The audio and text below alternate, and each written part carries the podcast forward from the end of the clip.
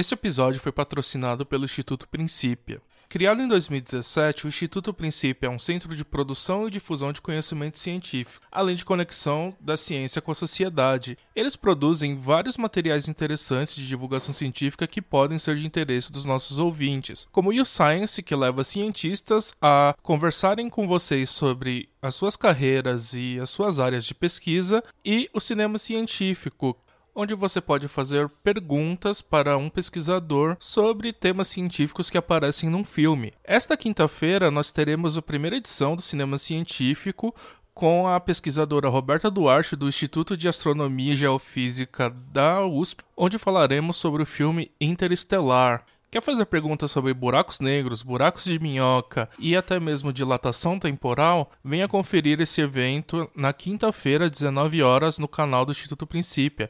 E para saber mais sobre outros eventos, acesse www.institutoprincipia.org. Princípia, aonde ciência expande o mundo.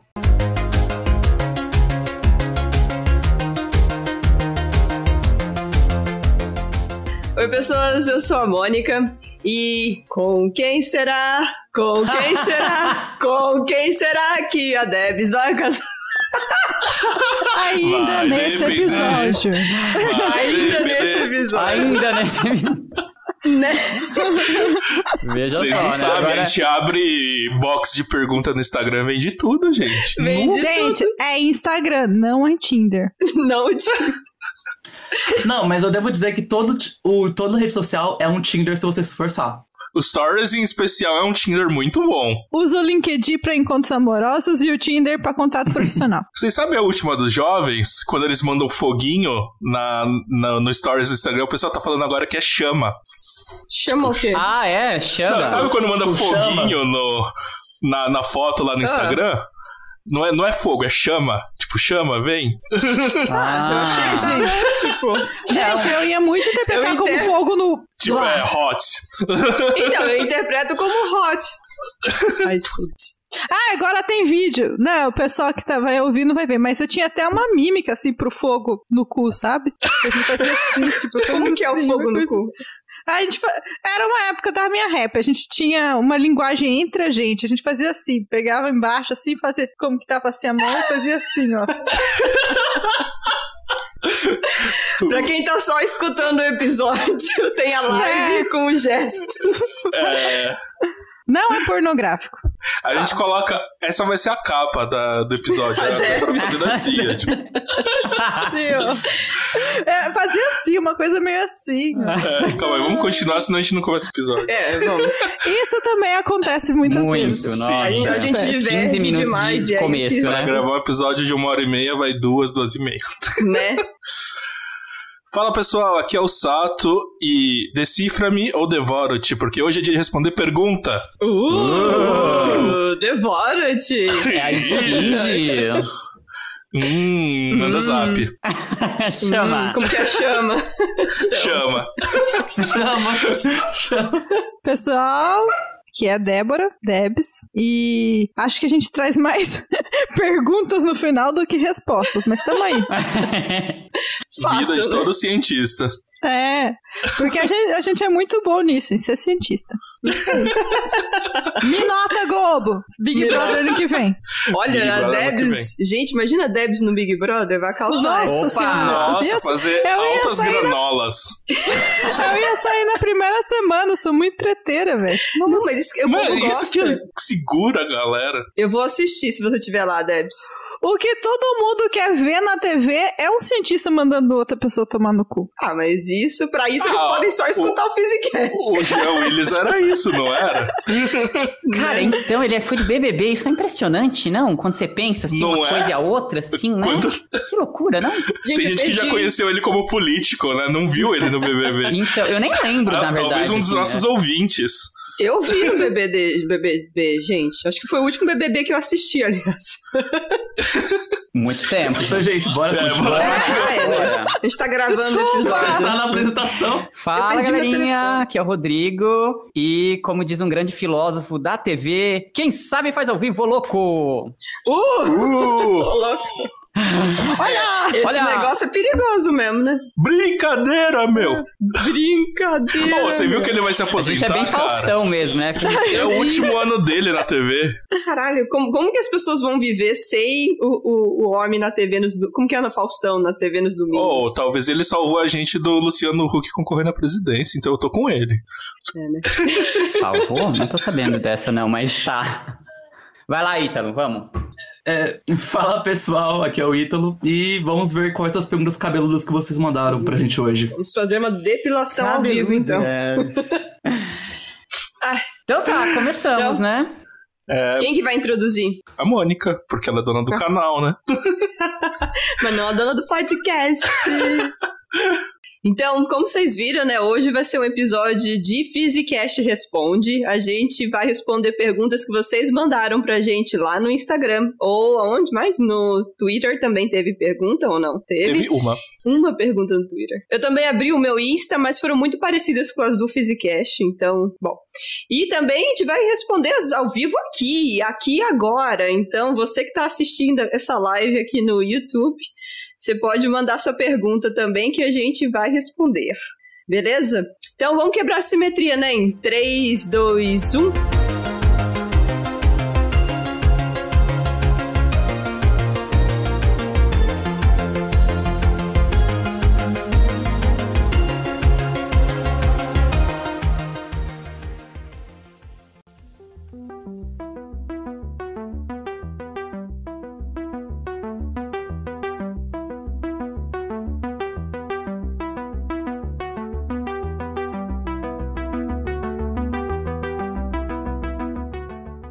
Posso começar já com uma pergunta? Que eu fiquei muito confuso Você com a pergunta. pode. Por favor.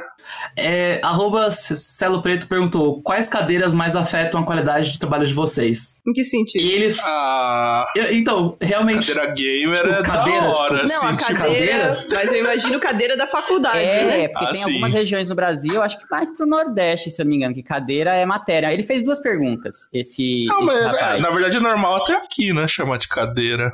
É. Gente, eu vou desaparecer que eu vou procurar meu celular. Já volto, continua aí. É, assim, o pessoal mais velho, né? Tipo, chama de cadeira e tal. É, não É, se importa, fosse- eu entendo que Se seja me matéria. chutasse, eu, eu, é, eu, eu chutaria que você é posição, tipo, sabe? Se a pessoa não tivesse falado disso aí, eu ia associar a posição, sabe? Tipo, professor associado, professor titular. Mas não, não tem ah, nada a ver entendi com o tá contexto falando, é, da mas pergunta. acho que não, acho que quando ele Ali, ó, perguntou estão é falando de... que no Rio Grande do Sul é cadeira, as disciplinas da faculdade. O Emerson falou. É, eu acho que seja isso mesmo. Acho que dá pra responder dos dois jeitos, né? Cadeira, sempre bom ter uma confortável, com encosto de braço, né? Encosto de braço é Ergonomia, muito importante. gente. Ergonomia. Encosto de braço, tá? É importante. E. Ah, e uma cadeira não, e também é bom não ter uma cadeira confortável demais, é bom ela tá reta. É verdade, porque é confortável demais se a aula tiver chata, de slides, aquele escurinho, né? Assim, a coisa vai. ah. Nossa, pra home office, aquelas que mas inclinam ca- assim, tipo. Cadeira de sala de aula nunca é confortável, gente. Aqueles braços. É uma que merda. É que dobra, assim, sala né, de aula não existe há um ano, né? Coisa de 2019.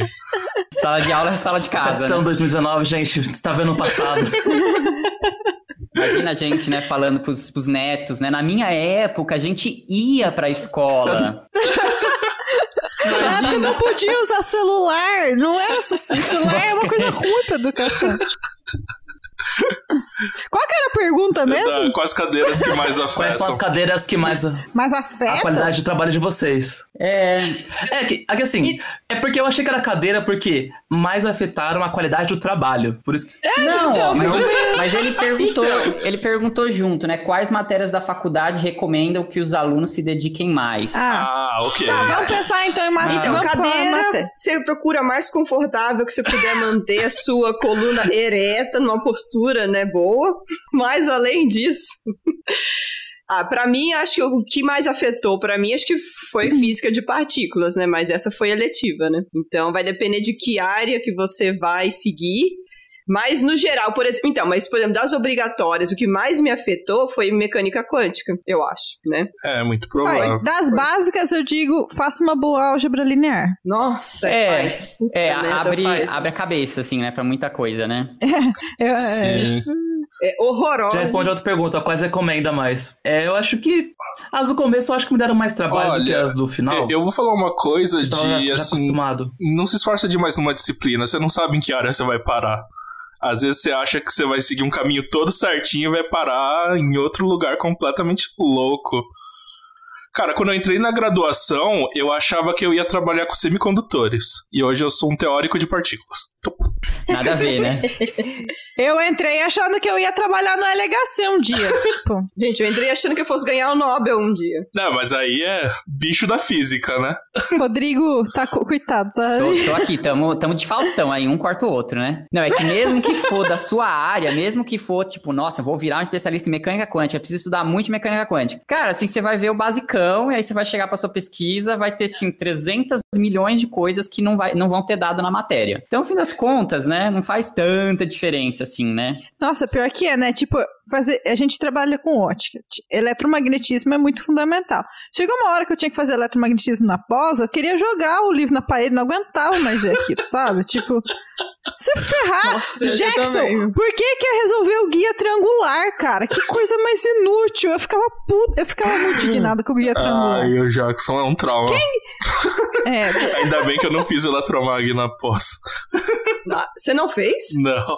Eu fiz Uai, física e estatística, não era mais obrigatório.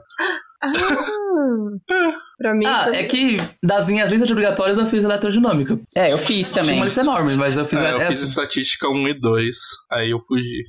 Tá, bom, respondendo quanto a trabalho, pra mim, muito importante, eu acho que física e estatística, hoje em dia, pra mim, é um negócio um ferramental muito importante. Cálculo numérico, porque se você for depende da pessoa. Se bem que Eu achei bem que a gente faz.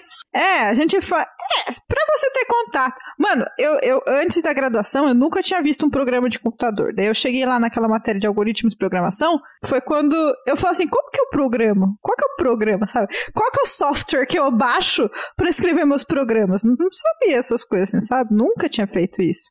Então, pelo menos sabia escrever umas linhas lá, o Hello World do, do, do C, né? É, entender como que a lógica de programação funciona. Mas é, pra mim eu acho que é física estatística e mecânica geral. Amo uma mecânica. Olha, você foi pra clássica uau. de novo, né? É, eu amo clássico, né? É, pra mim é o contrário. É, para mim eu acho que no momento é mistura eletromag e quântica, né? Assim, são as duas importantes. Pra mim, foi física de partículas e física e estatística, eu acho. E também as matemáticas, né? Algelinha e tal. Álgebra linear, assim, cara, é fundamental na vida de todo mundo, assim. Ah, eu gostava, era uma matéria que eu super gostei. Eu achava bonitinha. Ah, eu, eu gostava é, eu porque a professora era boazinha, assim, nossa, dava vontade de estudar só pela É, eu professora. gostava de fazer a Julian também. Então. é, pra mim, eu acho que eu colocaria. ah, seria as matérias, mais matérias de base mesmo, porque as matérias específicas, eu, na verdade, eu diria assim. Não, meio que falando que igual o Sato, não se dedique demais, mas ao mesmo tempo. Não, não é assim, não Assim, se se você dedique demais, é assim, tipo, não foque só em uma, sabe? É sim, é que eu ia falar exatamente, não, não, não é porque você tá se divertindo muito em uma matéria, sei lá, que é um assunto que você gosta, não gosta muito, que você ignore as outras. Ou que significa que trabalhar É. com a pesquisa daquilo lá. Aí depois vai você ser tem que aprender coisa. probabilidade tudo de novo, porque vai aparecer na sua vida. Sim. Nossa, é verdade. Prove. Gente, análise combinatória, pelo amor de Deus. Eu uso muito isso. Não, é, você É, usa mesmo, hein? Eu uso demais. É. Eu acho que as matérias, se você for dedicar, dedicar as matérias mais de base, porque isso ajuda muito mais do que. E depois as outras, assim. Eu tô pensando agora quase que eu me dedicava mais à graduação, e eu, eu, pra ser honesto, me dedicava a qual tava a prova mais perto. Nossa. Eu, eu era todo errado, eu me dedicava mais, assim, sempre à matéria letiva que eu tava fazendo. Então, tipo, Eu fazia o contrário. Eu escolhia qual que eu ia sacrificar. Qual que eu ia sacrificar? Tipo, aquela lá que você olha assim, nem se eu estudar vai dar certo, vai por o sacrifício. já tô de exame nessa. Você vai, você É. testa. Eu, É bem isso. Tem umas matérias que você pensa assim que. Se eu me dedicar muito nessa, talvez eu passe, mas se eu me dedicar nas outras, eu passo nas outras, essa daí eu só me dedico pro exame. É, a lógica do FGW, né? né? Tô vendo aqui nos comentários que o pessoal altas, altos traumas com eletromag, né? É. Não sei se vocês estão vendo. Rapaz, tem aqui. bastante gente da Unicamp aqui. No- né? O pessoal falando, olha, com certeza mais a pior de todas, né? É, mas eu acho bom a gente pegar outra pergunta, senão a gente vai ficar só nessa. Vai ser o episódio de traumas da E graduação. tem pano pra, tem pano pra manga, hein? Ah, o pessoal exaltando a Angelim também. Tem uma pergunta legal aqui do Eduardo Batista, ó. Qual que é a diferença da pesquisa brasileira para internacional? A falta de investimentos atrapalha muito? Conta aí, ah, sei lá, Mônica, por exemplo, que tá, que tá aí fazendo experimentos fora do Brasil. Como é que é? Então, diferença não, não tem nenhuma. Os pesquisadores brasileiros são muito bem aceitos aqui fora, tipo, não, não, não, tem nada assim de ah, veio do Brasil é ruim, né? Mas a ajuda o- o- a falta de investimento no Brasil é, é bem complicado para você desenvolver experimentos aí, ou até, né, por exemplo, para você conseguir por exemplo, né, para participar de experimentos, por exemplo, os experimentos aqui do Fermilab, a universidade tem que pagar uma grana para poder né, é, fazer parte da colaboração. Então, se a universidade não tem grana para fazer esse tipo de investimento, a pessoa, você não consegue trabalhar nesse tipo de, de experimento, né? Parênteses, lembra que o Brasil deu calote na participação, acho que no LHC, não Foi foi? no LHC? Foi no LHC Não lembro. teve, teve aquele outro, o, o telescópio que estavam fazendo, eu esqueci o nome dele. Eu não lembro, deram um calote num telescópio também que a gente ia ter um. Ficou, tava, uns, tava uns dois anos, eu não lembro, era Caralho, algum velho. experimento europeu, fazia dois anos que o CNPq não pagava, daí estavam pra quicar os, os, os pesquisadores. Continua, Que desculpa. tenso, velho. Eu não sabia disso. Calote. Então, mas é- é- é- é- nesse sentido, né, a falta de investimento atrapalha, né? No sentido de formação, né, fazer a pesquisa, uma vez que você está fazendo a sua pesquisa, né, não tem nada de diferente de fazer a pesquisa no Brasil ou aqui fora, né? Mas ter a grana para você participar de algumas coisas faz uma diferença bem grande, né? E fala aí, Debs, eu ia perguntar de você também, que tá falando teoria, porque aí... Achei bonito esse negócio Levantar a de mão, levantar né? a mão. Normalmente não tá nem se vendo. tá essa opção. É, com planos do dinheiro, eu acrescentaria burocracia, porque, nossa, é, tem, quando eu era experimental, a coisa de você comprar equipamento do Brasil, gente, é um parto. Porque é isso, você tem, você ganha lá o CNPq, é um dinheiro, 20 mil reais, você nunca faz nada com isso. Daí você tem que se juntar. E não, você não pode simplesmente se juntar com outros professores e comprar. Você tem que aplicar o dinheiro para pegar um, um, um, um, um, dinheiro de projeto já grande para comprar um equipamento que a gente chama de multiusuário, quando o equipamento é caro. Aí você lembra, burocracia eu digo tanto por jeito que a gente tem que aplicar o grant no Brasil, como que é prestação de contas, como que é o sistema de importação do Brasil, que é muito burro, gente devia ser isento. O Brasil tem isenção de importação de arma, mas se for comprar um, um blazer, você, vai pagar 50%, né, do valor que entra. E daí eu acho que outra coisa, assim, tipo, tirando a lado experimental, que é, é muito mais pesado. Só porque o pessoal tá ao vivo, estão levantando a mão. Mas Peraí, deixa eu fazer uma observação. Vocês viram que o Menino César tá aqui no chat? Vi. E Hum, Quem tava perguntando se o Menino César não ia participar do episódio, ele não está participando ativamente da gravação, mas ele tá aí no chat. Ó, calote pra na ISS também, de acordo com ele. É, então, calote na ISS. Tá, então, ah, e daí a outra é, diferença que eu diria, como a Mônica falou, a postura é a mesma, mas eu acho que a massa crítica, os grupos dos fora do Brasil são maiores, tem muito mais gente, e é muito mais fácil conversar com outras pessoas, tal, né? Aí, outros problemas, acho que mais profundos, é a questão, acho que, de preconceito que a gente tem depois, de toda vez. Uma vez que o processo chegou no final, né, do seu projetinho ali, você tem um resultado, você quer publicar, a gente passa por preconceito. A gente sabe disso. Vai existir, vai ter um episódio no canal sobre produção de artigos. Gente, a Debs adora passar o Para, cheque sem para de prometer episódio, Débora, para. A gente já tem episódio prometido até o final do ano pela Debs. Olha, eu- Mas é, é, é um dos pontos que a gente, tipo, a gente chama de filiação, né? O lugar onde você tá inserido. Cara, bateu o olho ali, me- eh, Universidade do, de Barão Geraldo, galera, olha aí, o que, que esses mané tá fazendo, Ou sabe? se faz a Olha mesma coisa e põe lá, tipo, MIT em cima, né? Tipo, ó, ó, né? Não, peraí, Cara, peraí. tem é, um gif que, que é muito engraçado. É o cara de. É assim. Tá, eu não vou falar. Gente, Pode- todo Não, mundo vai levantar a mão, a gente vai fazer sempre live, porque vai ficar um negócio muito organizado. Sei lá, o GIF, o, o GIF é o seguinte: é, é um velhinho, assim, no meio do, do, do time de futebol americano, aí joga uma bola pro velhinho, o velhinho vai andando tudo devagarzinho e o, e o time de futebol americano vai só olhando, assim. Aí ele chega no final faz o tal do touchdown, e a galera aplaude, assim, daí falou: aí, ó, isso é, faz- é o processo de revisão de artigo quando você é de Harvard. Ah! Nossa. Não, isso é verdade. Não, só, eu fiquei muito confuso onde você queria chegar com isso. Esse velhinho é o Bernie, é o Bernie, é o Sanders. É o Bernie Sanders. o pior de tudo é que o pessoal de Harvard ficou mordido, cara, de tipo, não, é super difícil. Ah, vai, é um vai, cacete. Quer trocar? Né? Você faz um paper aí com o Unicamp e deixa eu É. fazer um com Harvard. Coloca aí um É. Universidade de Xangai, quero ver.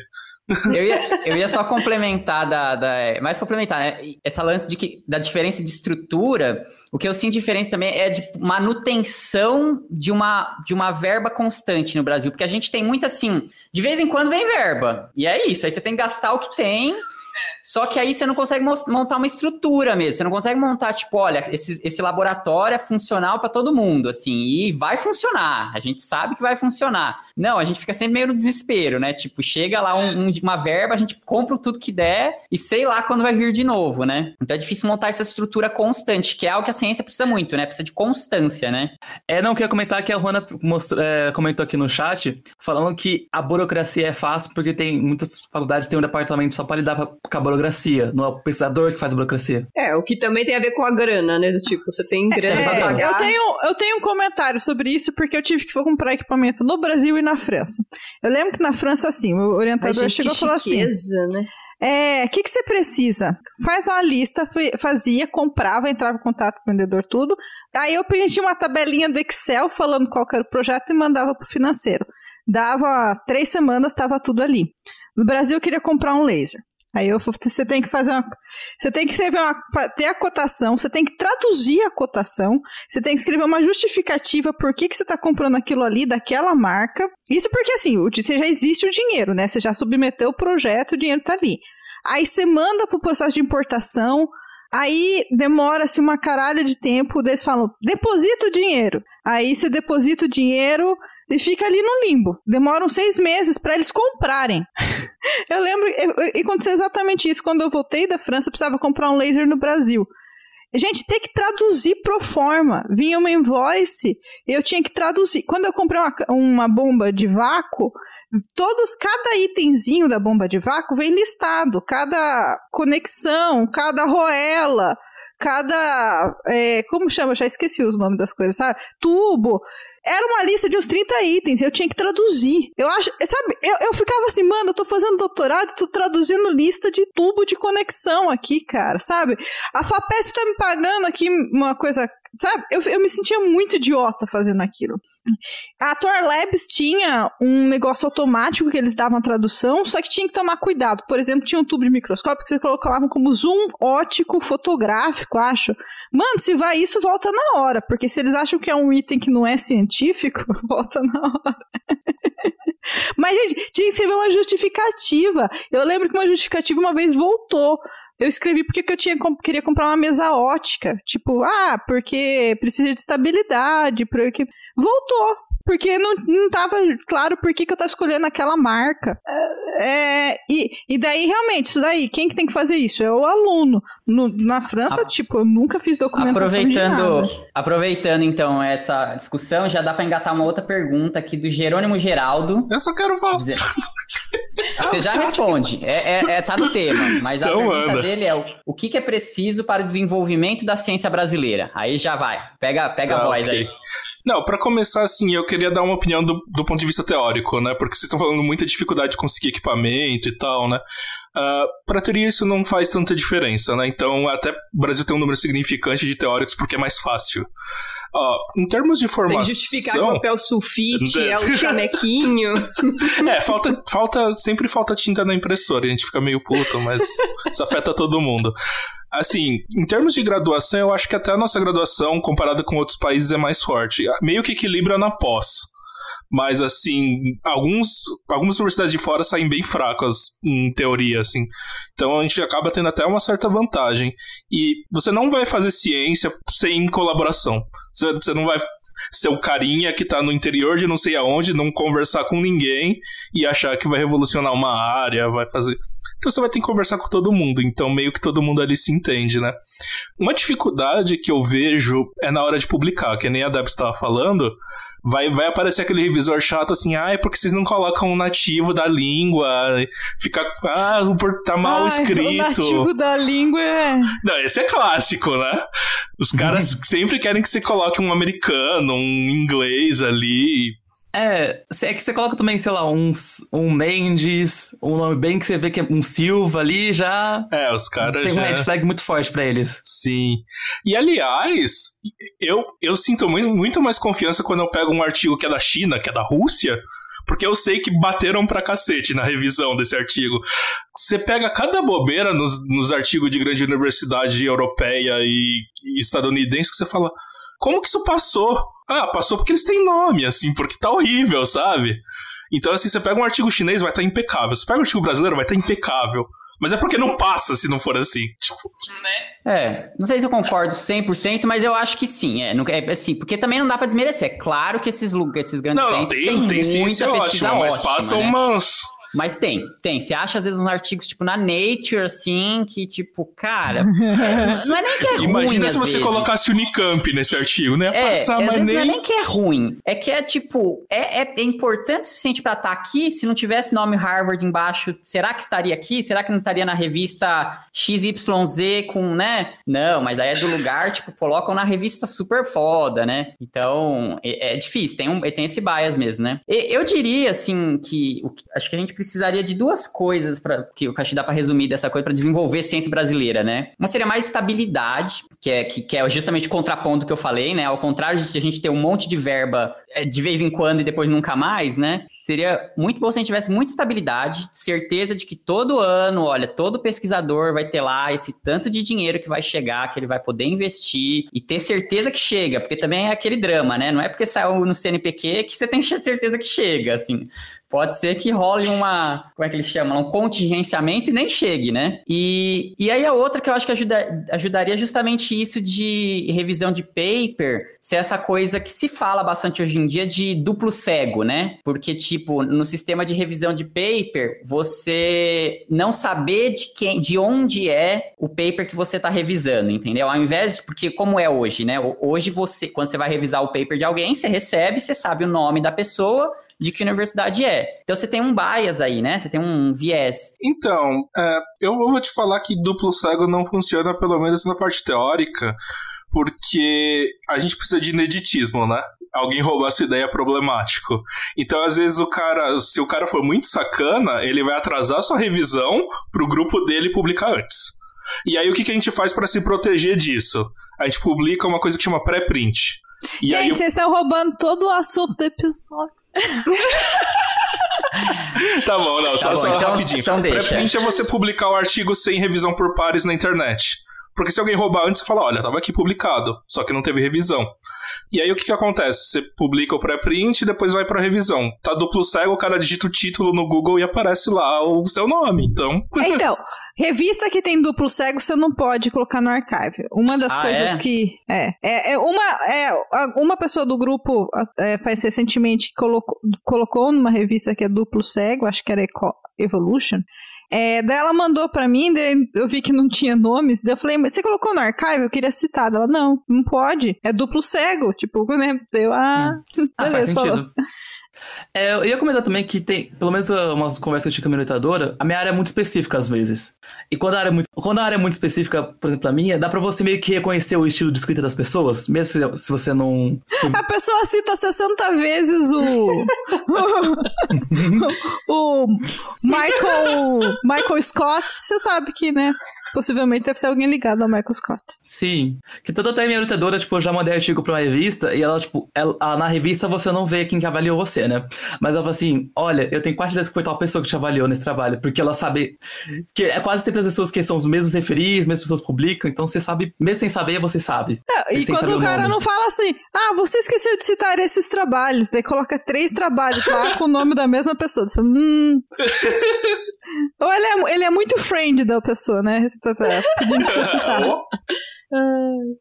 Vai, vamos puxar mais, senão a gente vai. Gente, É, manda né, a gente- pergunta aqui também no Manda chat. pergunta aqui também no chat, vamos Senão interagir, galera. triste. É pergunta Senão de triste que vai, vai queimar o assunto. Tem, tem uma, tem uma aqui curtinha, mas bem específica, que eu acho que a gente podia abordar agora, do Marcos Cauã.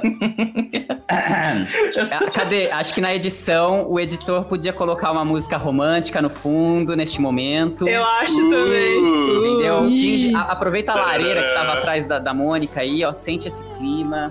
É pra cá. Debs. Será que a Debs quer casar comigo? Marcos Cauã. Uh, proposta de Mas casamento o ao povo que vivo. causa rápido, eu fugindo. É, então, né? Nossa, né? Proposta Oh. de casamento ao vivo, gente. Eu ia falar assim, obrigada, né? Tipo, pelo. Né? Seu nome é mesmo? Obrigada, é ótimo. Mas eu- o pior é que eu não sei se isso é um elogio ou não, né? A pessoa só quer casar às vezes, quer né? Casar. quer- Que é um Visa brasileiro aqui, ó. Ou não, que é um, que é um visto do- dos Estados Unidos. A Deb está nos Estados Unidos agora. É. Ué, meu visto tá pra expirar, uai. Eu vou embora daqui a pouco. Ah, mas acho que agora ele sabe disso agora, mas antes ele não É, sabia. ele sabe É. disso. Eu descobri e falei, tipo, retiro. Retiro. Retiro. tá, retract. É, como que é? Quando o artigo é retirado lá, retraction. É, retificação. É. Gente. Ah, Eita, tá. essa A pessoa foi está me Deb, Débora. Ele tá no chat agora. É, a pessoa Mano! Ô, louco, o cara tá aqui no chat. O cara tá no chat. Você mantém seu pedido, Marcos. É. Mesmo depois de saber que a Debs vai voltar pro Brasil. Ah lá, Debs. Mas, Debs, você, você respondeu? Não, não respondi. Então, eu tenho, eu tenho uma meta de vida que é conhecer o Henry Cavill. Eu espero que isso aconteça até. então eu tô me guardando pra ele. Isso vai Você tá se guardando. Ah, que bonito. Ó, Henry Cavill é o ator do Superman, gente. Ah, porra, precisava- bonito. Ninguém conhecia. É, eu tava meio. Ou Witcher também, caso vocês não sabem. Que vocês É, não do Witcher. Ele é o Witcher, gente. É o Witcher. ah, Marcos, então acho que seu que, pedido o foi que monta negado. o PC Gamer. Vamos pegar uma pergunta aqui do, do ao vivo, do chat? Cadê? Tem uma ali, ó. O Eric Levinsky tá falando que é novo na ciência, quer cursar física, e perguntando como acha artigo na internet. Ó, calma lá, vamos por partes. Você quer entender o artigo, né? Então você precisa ter uma base. Os artigos de ponta, assim, vai ser meio complicado. Se, se você pegar artigos de, por exemplo, ensino de física, eles já são bem mais palatáveis, né? Então, uma revista que eu acho que é legal de você procurar é a Revista Brasileira de Ensino de Física. Você procura lá, às vezes tem até proposta de como abordar isso no ensino médio. Então, tipo, é perfeito para você ler, né? Ah, se você quiser pegar artigo mesmo, aí depende de que área você quer. Você pode procurar no Archive, que é um repositório de pré-print, não foi nem revisado. Ou sei lá, Scopus, Web of Science. Tem vários buscadores aí, Google Scholar, que você consegue achar, né? Eu tô vendo aqui, tem várias pessoas se guardando pro, pro mesmo homem. Eu acho que o Web of Science não é, não é aberto, você precisa pagar pra. Uh, verdade, né? Não tem, Ah. Como ele não tá numa O universidade. menino ainda. Pedro, gente, ele tá participando aqui no chat e pediu pra dar oi. Pedro, oi. É, ele já, ele já mandou uma provocação que partículas me- Ah, essa eu maior que biofísica e física médica. Ah, mas ele tá certo, né?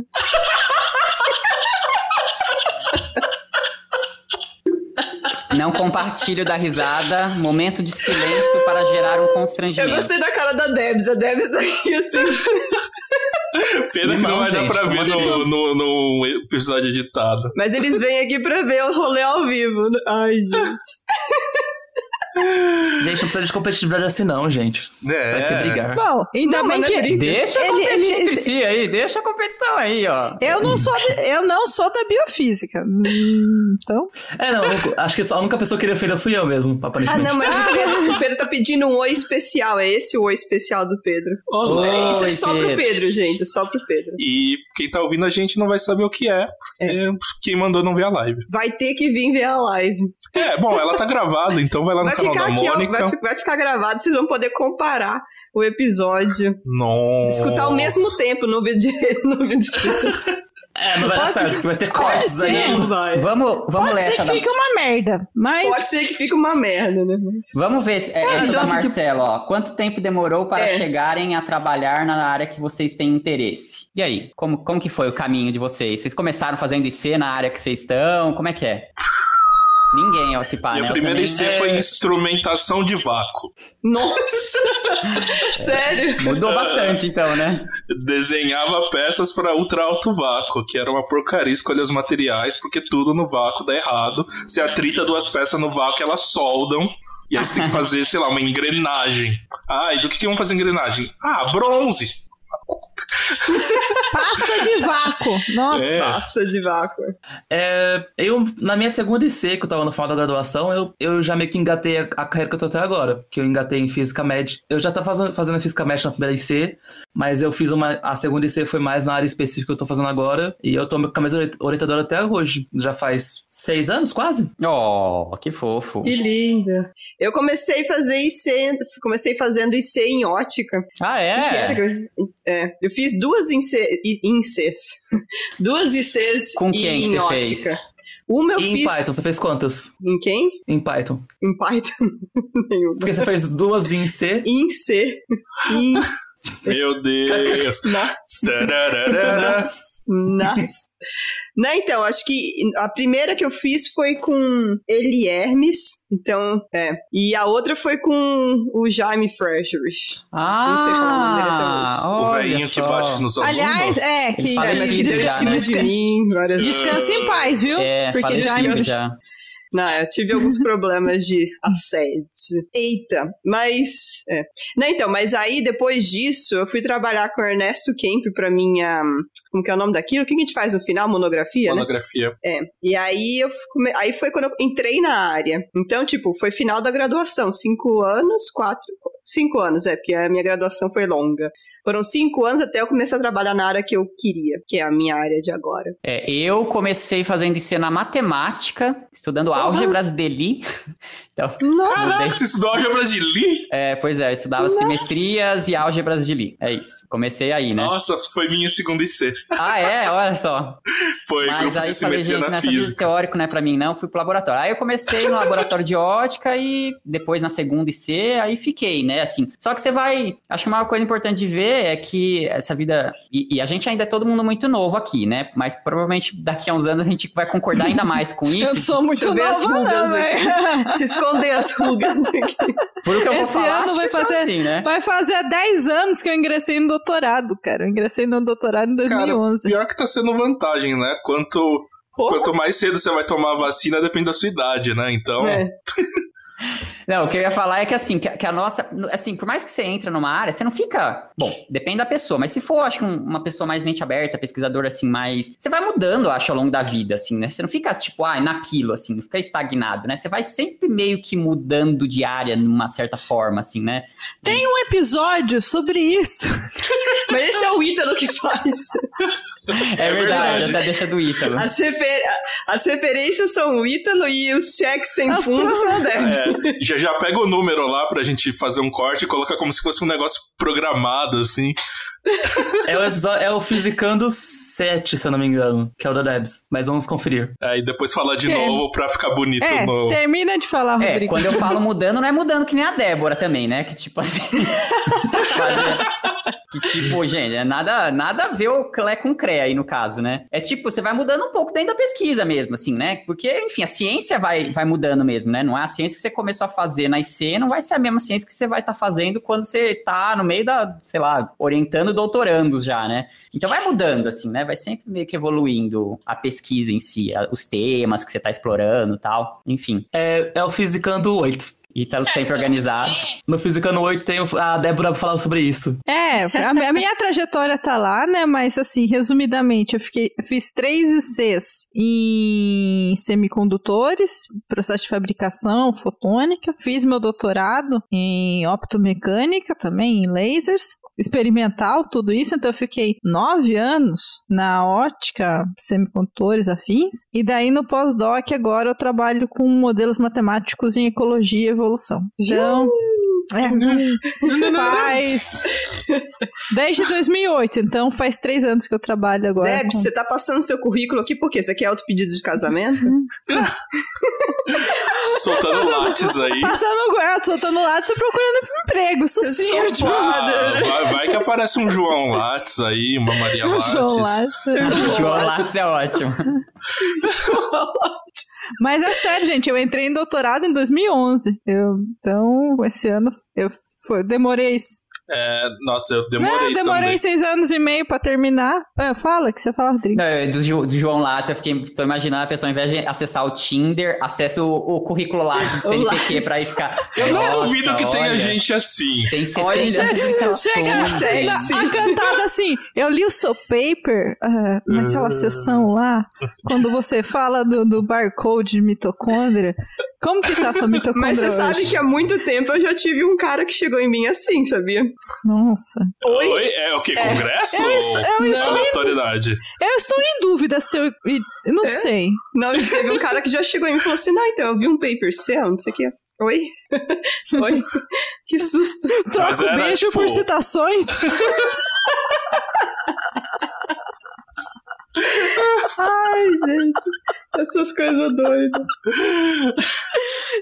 Tem uma pessoa que adora dispersar nos episódios. Quem é, né? Tipo, Quem? tipo, Não sei. Quem que inventa essas coisas? Falar de João Lattes, né? eu trago o Henry Cavill, eu trago o moço lá da Fernanda Lima. O, Só o referência Hilbert, o gente. Gilbert. Nossa, foi um episódio inteiro só sobre o Hilbert.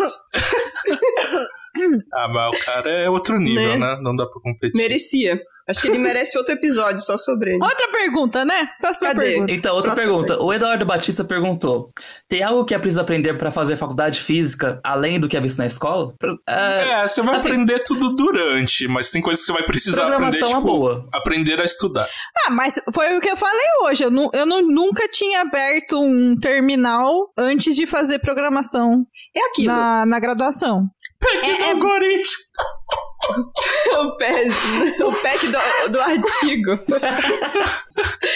Mas, não, então, você não tem que aprender mais nada além do ensino médio para entrar na faculdade, mas tem umas coisas que podem te ajudar na sua vida lá no, no final, né? Então, é aquilo, o inglês vai sempre te ajudar e programação, né? Provavelmente, né, dependendo da área que você imagina é, para onde você vai, né? Mas, tipo, se você aprender isso antes, ajuda. Mas não é aquilo. Mas é aquilo. Se você entrar com o que você aprendeu no ensino médio, você consegue fazer um curso de física bom.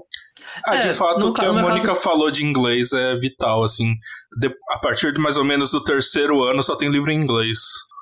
É, no meu caso também uma coisa importante é que na a meu ensino médio não foi tão bom, então tinha vários, eu tinha vários gaps assim que as pessoas do, em minha volta não tinham, mesmo assim deu pra ir. Sofri mais que eles no começo? Sofri, mas você vai aprender tudo que você precisa. Você talvez vai ter mais, mais facilidade com seus amigos se você souber cálculo antes? Talvez, mas não é como se você fosse essencial. Uhum. O que é importante lembrar é que as pessoas que estão entrando no- na, na graduação, todas acabaram de sair no ensino médio, né? Tipo, então, enfim, tá todo mundo igual. Igual, claro, com diferença É. de que escola veio. Mas E na real, a- o cara que você vai ver andando com um livro gigante debaixo do braço, de quântica, de cálculo, não sei se esse cara vai pra frente. Os que eu conheci mudaram de É. curso, assim. Mas, gente, ensino médio, tipo, você já tem bastante pressão já, né? Coisa de vestibular, Enem, sei lá. Aproveita a vida um pouco. É, foca o se não- vestibular e depois É. dá uma descansada aí. É, outra pergunta do Rafael Lima. Como conseguir ser pesquisador fora do país? Eles chamam você, você faz o concurso? Então, fora do país não tem concurso, né? Tipo, você vai se inscrever, você vai ver uma vaga, você vai se inscrever, você vai mandar documentação e etc. Você não tem que fazer uma prova, você não tem que. Bom, isso pelo menos os lugares que eu vi aqui nos Estados Unidos. Não sei se em outros lugares do mundo é diferente, né? Mas é, é, é aquilo. Se você pudesse fazer ser conhecido ajuda. Porque as pessoas vão pegar e vão olhar o nome, vão olhar, né, da onde você veio, vão olhar para ver quem é a pessoa, etc. Então, se você, por exemplo, quer ir para fazer, se você quer, você imagina que você quer ser um pesquisador fora do país, comece a trabalhar com grupos já de fora do país, né? Então, esse tipo de coisa. Mas os que eu vi aqui não, tipo, não era o estilo de Brasil de fazer prova e tudo mais. É um outro estilo. Você manda documentação e depois tem que dar um seminário. É, é um processo de application, né? É Você um manda- application. Algumas coisas são parecidas com o processo de concurso do Brasil. É, que você tem que escrever aquela coisa. No Brasil, acho que tem aquela coisa do memorial e tem que escrever um projeto. Só que no Brasil adora muita papelada, assim. Aqui, é, a- a- Até o aqui- chamequinho, né? mas esse tipo de coisa é a mesma coisa. Você tem que ter uma coisa que onde você conta a sua história, o que você pretende pesquisar na vida, e de preferência já ter uma proposta de um projeto inicial de o que, que você vai entrar, vai chegar já pesquisando, né? Você tem uma... Porque daí tem muito essa coisa de você encaixar o, ah, o que você quer pesquisar dentro do grupo que você tá. Às vezes você, tá você é muito bom, mas você tá aplicando para uma universidade que as pessoas ali não, não ligam tanto para aquele tema. Então É, aqui você também vai tem muito escrever isso. pra aquele grupo, né? Você vai escrever um negócio do tipo, se vendendo pra aquele grupo, né? É, é, bom, é, é que eu faz pouco tempo que eu conversei com um amigo meu que da minha turma, gente, olha só, daí a gente vê que a gente tá meio triste na vida, né? Uma pessoa da minha turma virou professor do MIT. Uh, que chique, véi! É, ele terminou a graduação na Unicamp, fez o mestrado na Unicamp, e daí ele foi fazer o doutorado em Berkeley, na Universidade da Califórnia em Berkeley.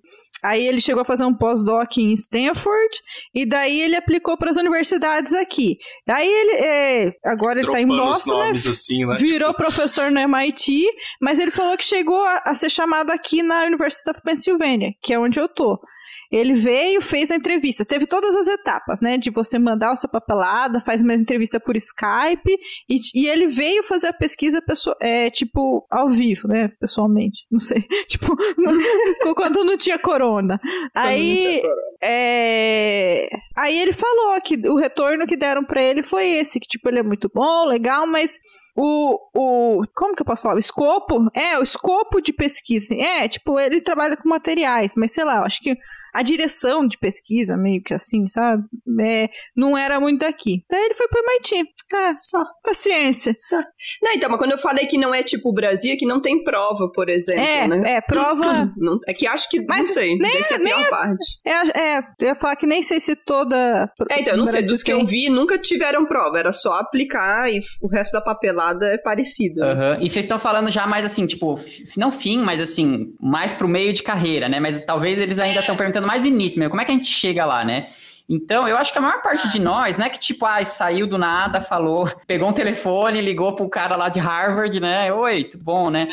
Em geral, tem, tem, tem os níveis, assim, né? Como é que, que. eh, Já comentaram que a Mônica falou que você tem que ser conhecido, tal, né? De algum jeito, né? Como é que a gente faz isso, né? Uma, uma coisa que, em geral, acontece é você ter contatos em comum. Quando, por exemplo, eu. Eu passei um tempo agora na Holanda, né? Como é que eu conheci o cara lá da Holanda que me, me aceitou por um tempo? Ele conhecia Tinder, o meu né? orientador. Tinder. Não, ele conhecia o meu orientador LinkedIn. já, né? O meu orientador aqui do Brasil tinha trabalhado com ele junto, né? Então aí ele falou, aí o meu orientador que mandou um e-mail pra ele, falou: "Ah, tem um aluno meu, tal, ele tá interessado nessas coisas, será que dá pra gente conversar?" Aí você vai conversando, aí tipo você marca uma videochamada, né? Aí que nem no meu caso, deu, deu a sorte de eu Manda encontrar um emoticon de chama.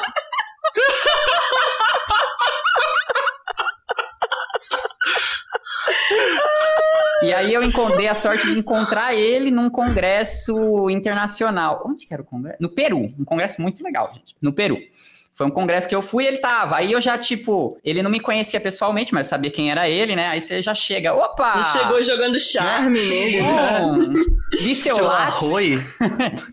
Vi seu lápis, gostei. Café? Enfim, aí é isso. Aí você vai fazendo contato. Aí, né, acabou rolando. Ele falou: ah, beleza, vem, passa um tempo aqui. Aí fui pra lá tal. Então você vai, tipo, aos pouquinhos, né? E aí ser conhecido é meio isso. Assim, normalmente você vai conhece um, ou você, tipo, tem um paper que você. que, que, que é interessante, aí você pode mandar pra pessoa tal. Então, Conferências é tudo. Networking, É. conferência, né, gente? conferência, mas também o seu orientador é uma pessoa que vai poder te colocar nas na melhor na posição que você né, acha interessante.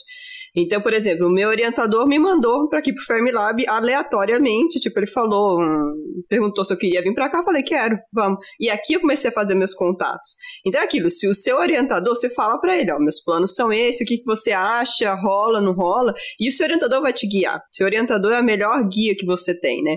E ele normalmente já tem um, um, um, um- caderno de contatos muito grande, né? Já tem um leque gigante.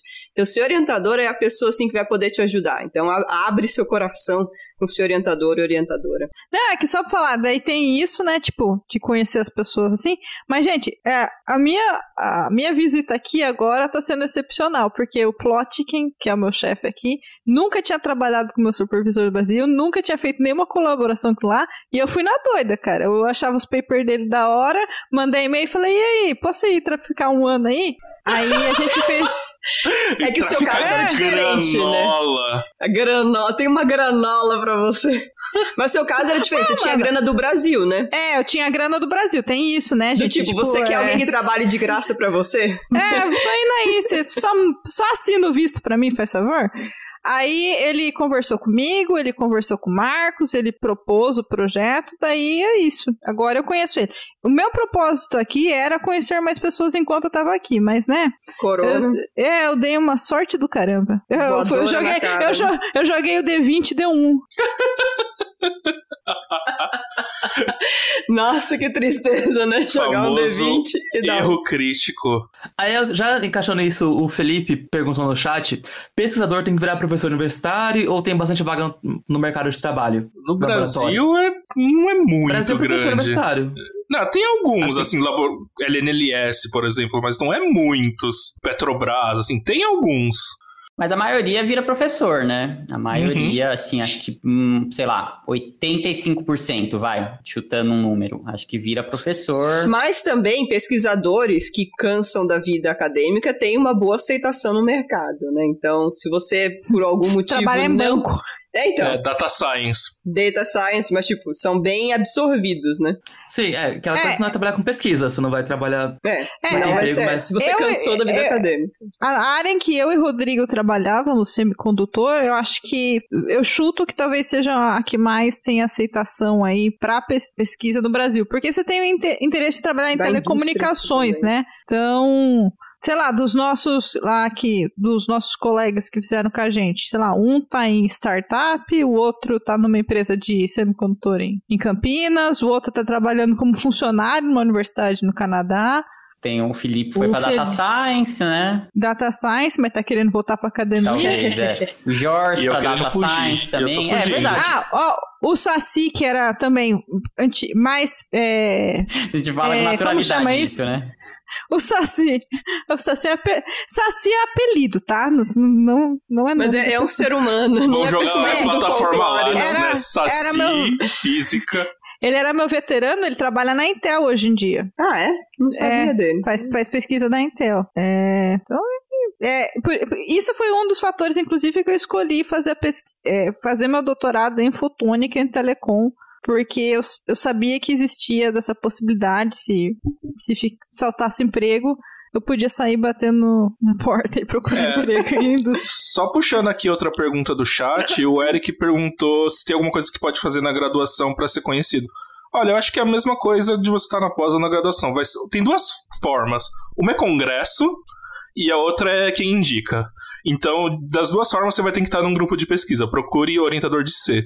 Porque, assim, ou você vai num, num congresso e vai, o cara vai ver seu pôster, ou você vai fazer uma pergunta interessante ali no seminário do cara, ou seu orientador, alguém do seu grupo, vai apresentar você. No meu caso, foi orientador. Eu, eu recebi um convite para ir pesquisar na Espanha ano passado. Uh, Covid, eu tive problemas com financiamento, acabei não indo. Mas, assim, foi, era orientador do meu orientador. Então, assim, é quem indica nesse caso, né? Mas eu, eu não vejo muitas outras possibilidades, sabe? É difícil você ir aleatoriamente, assim, mandar um e-mail, oi, posso ir pesquisar aí? Às vezes dá certo, mas é mais complicado ou o cara achar seu artigo quando você não é conhecido já na área, né? Tipo, nossa, achei seu artigo muito legal, vem trabalhar comigo. Hum, é, é você, tentar, você tentar em algum, algum grupo e, e congresso é chegar chegando, né? Mas uma tipo... coisa que eu queria acrescentar ainda é que, tipo, é, é, é, é interessante falar para vocês, principalmente estão mais começando, para segurar a ansiedade, que essas oportunidades elas vêm, entendeu? Elas vêm para todo mundo, todo mundo que trabalha. Então, a principal coisa que vocês têm que se preocupar, principalmente está na graduação, começando a graduação, tipo, é estudar, é, aí vai, faz um IC e se dedica na IC, mais do que se preocupar se você vai conseguir contato com o cara fodão da sua área, faz o seu trabalho bonitinho, tal. Aí, eventualmente, vai ter a oportunidade que você fez lá o pôster, você foi no congresso, olha, o cara adorou o seu trabalho, olha, legal, o cara se dedicou, nossa, parece bem feito. E aí a porta, a, a porta se abre a partir daí, né? Mas antes, né, antes do ser conhecido, vem o trabalho, entendeu? Assim, vem, vem o, o trabalho de sentar na cadeira é, e fazer seu assim, negócio. Você não quer ser conhecido por um trabalho mal feito também, né? Que queima seu filme, né? né? É, uma coisa que acontece, toda vez que eu vou em congresso, eu tento procurar as universidades mais perto, assim, dos lugares, e manda um e-mail pra pessoa, viu, eu tô passando por aí, posso ir visitar seu grupo, dou um seminário, sabe? Acho que ano passado eu fui num congresso em Boston. Ano passado, na verdade, chamado 2019. eu fui em Boston e daí aproveitei. Tinha um grupo lá em Cambridge também. Já falei assim: Ó, oh, tô passando aí. Posso ficar uns dias aí? Fui lá, fiz um seminário, conversei com umas pessoas. Aí, eu conversando no café, falando pra alguém que eu ia pra Boston, o cara falou assim: Ah, conheço o pessoal que trabalha com redes lá na, North, na Northeastern, Northeastern University. Vai lá visitar também. Fui visitar também, conversei lá com um monte de pessoa. É, é, isso é mais que da vida de pós-doc, né, cara? A gente fica caçando gente para conversar. Quer conversar com todo mundo, quer falar o que você faz pra todo mundo. É, é que aí você já tem um trabalho para apresentar, é, né? né? Você não tá no início. Exatamente. Mas tem que até chegar lá. É, não ter vergonha também, vai. Ah, Cara, o Alê do arqui... do Ah, desculpa. O Alê do, do. Como chama? Do episódio de termodinâmica quântica, gente. Ele foi pra uma Qual conferência. Que é o número? Ele foi para uma conferência, acho que na Itália, apresenta, tipo, era escola, nem era conferência, era escola, que é mais voltada, tipo, para alunos em formação, que vão lá para, tipo, é curso mesmo, sabe? Um curso mais intensivo. Conheceu alguém lá, o cara convidou ele, ele fez a entrevista, foi fazer doutorado na Polônia. Então, tem que ficar atento. Tem eventos, ficar atento. É, a, a, eventos são muito bacanas. Tipo, escolas, conferências, sabe? Você ia falar alguma coisa, Sato, né? Ah, não, eu ia falar que, inclusive, pra deixar de ser. Como que é? Não, não ter vergonha, tem o episódio do, do Rodrigo lá, do fisicando. Como ser um ser ver... sem vergonha, né? Exatamente. É, acho que esse é o título, né? É isso que eu ensino, gente. É, é essa a minha especialidade. É, o pessoal aqui no chat está discutindo sobre valor de bolsa no doutorado fora do Brasil. É, bom, primeiro que tem, tem duas, duas formas, né? Você pode ser financiado por uma agência aqui do Brasil e fazer doutorado fora. Aí é um valor você, fixo, né? É. Ou você pode conseguir uma bolsa lá fora, dependendo do país que você consiga, né? Aqui no Brasil, eu acho que o financiamento da CAPES era 1.200 dólares, alguma coisa é, assim, não acho é? que era isso, é, é. Eles pagavam a passagem, acho, e outras coisas, né, tipo passagem, seguro. E aí acho que a bolsa era de 1.200 e para cidades muito coisadas, né? É, cidades é, tinham mais um bônus, assim. É, tem, é. Um, tem um aumento. Tinha, mas eu não lembro como que era. Mas isso é o financiamento vindo do Brasil, né? Então, se você tem a bolsa do Brasil para estudar em algum outro canto. Aí agora, se é de outra universidade, se é tipo, né, da universidade para onde você está indo, vai depender muito do grupo onde você está, né? Tipo, é, é, depende do país, depende do grupo, se o grupo tem grana, se não tem. Mas aí varia muito. Normalmente é suficiente para você viver. Viver, É, acho que- viver ok, assim, né? Não- Você não vai enriquecer, mas você vai viver bem. Não vai faltar, né? Você não vai passar Não vai perrengue. faltar. é... É, mas tipo, se não for. É, mas varia demais. É, é suficiente, mas varia demais, dependendo de onde você tá, dependendo do grupo, dependendo de etc, né? Tem ah, só uma coisa, eu acho que Aqui. existe uma diferença legal, legal, uma diferença legal, não, não tão legal.